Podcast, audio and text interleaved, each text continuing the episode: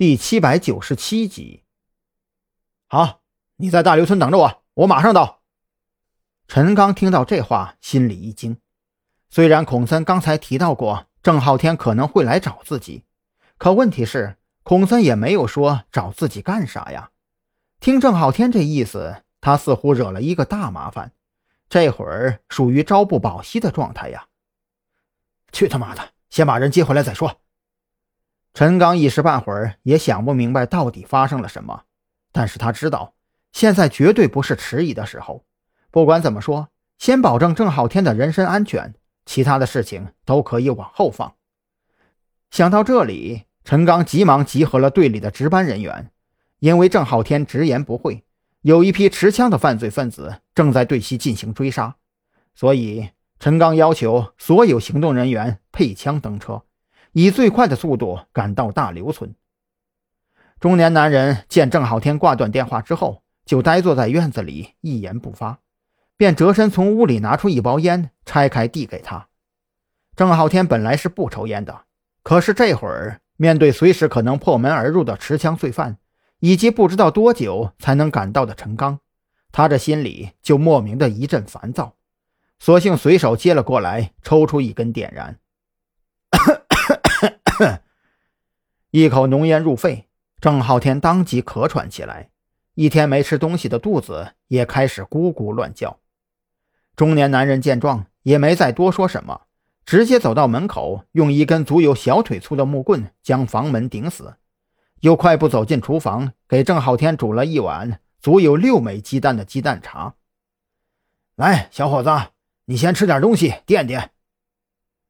中年男人端着鸡蛋茶走到郑浩天跟前，将碗筷递给他的同时，拉过一个小板凳坐在他的旁边。你刚才说的我都听见了，从县里到这儿也就二十分钟左右，这房门我给顶上了，肯定没事的。郑浩天看着眼前这碗普通的鸡蛋茶，眼泪瞬间溢出眼帘。他敢肯定，自己这辈子都不会忘记这碗鸡蛋茶。而这也将成为自己吃过的最香、最沉重的鸡蛋茶。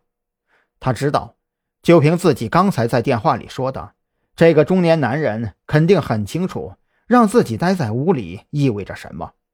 可他偏偏毫无怨言，甚至还给自己煮了这碗鸡蛋茶充饥。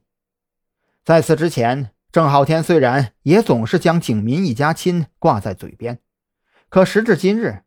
他才算真正明白这句话的含义，也才真正明白自己身上穿着的警服究竟意味着什么。如此淳朴善良的人民，自己有什么理由不去保护呢？含着泪咽下这碗鸡蛋茶，郑浩天的目光中再也没有哪怕半分的怯懦。放下碗筷之后，他站起身，在院子里找了一根铁锹，紧握在手。老哥，谢谢你的电话，你的鸡蛋茶。我不能待在你家里，这对你们来说太危险了。呃，这把铁锹借我用一下，如果我能活着等到救援，一定还你。说完这话，郑浩天没等那个男人阻拦，就一把拆开顶门的木棍，打开房门走了出去。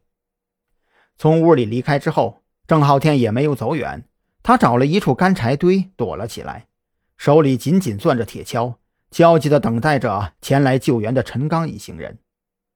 那个中年男人说：“从县里到大刘村只用二十分钟，可这二十分钟对郑浩天而言却是漫长的，犹如二十个世纪。”当他听到熟悉而又亲切的警笛声由远及近，当他看到车顶上警灯闪烁，高悬着的心终于彻底放回了肚子里。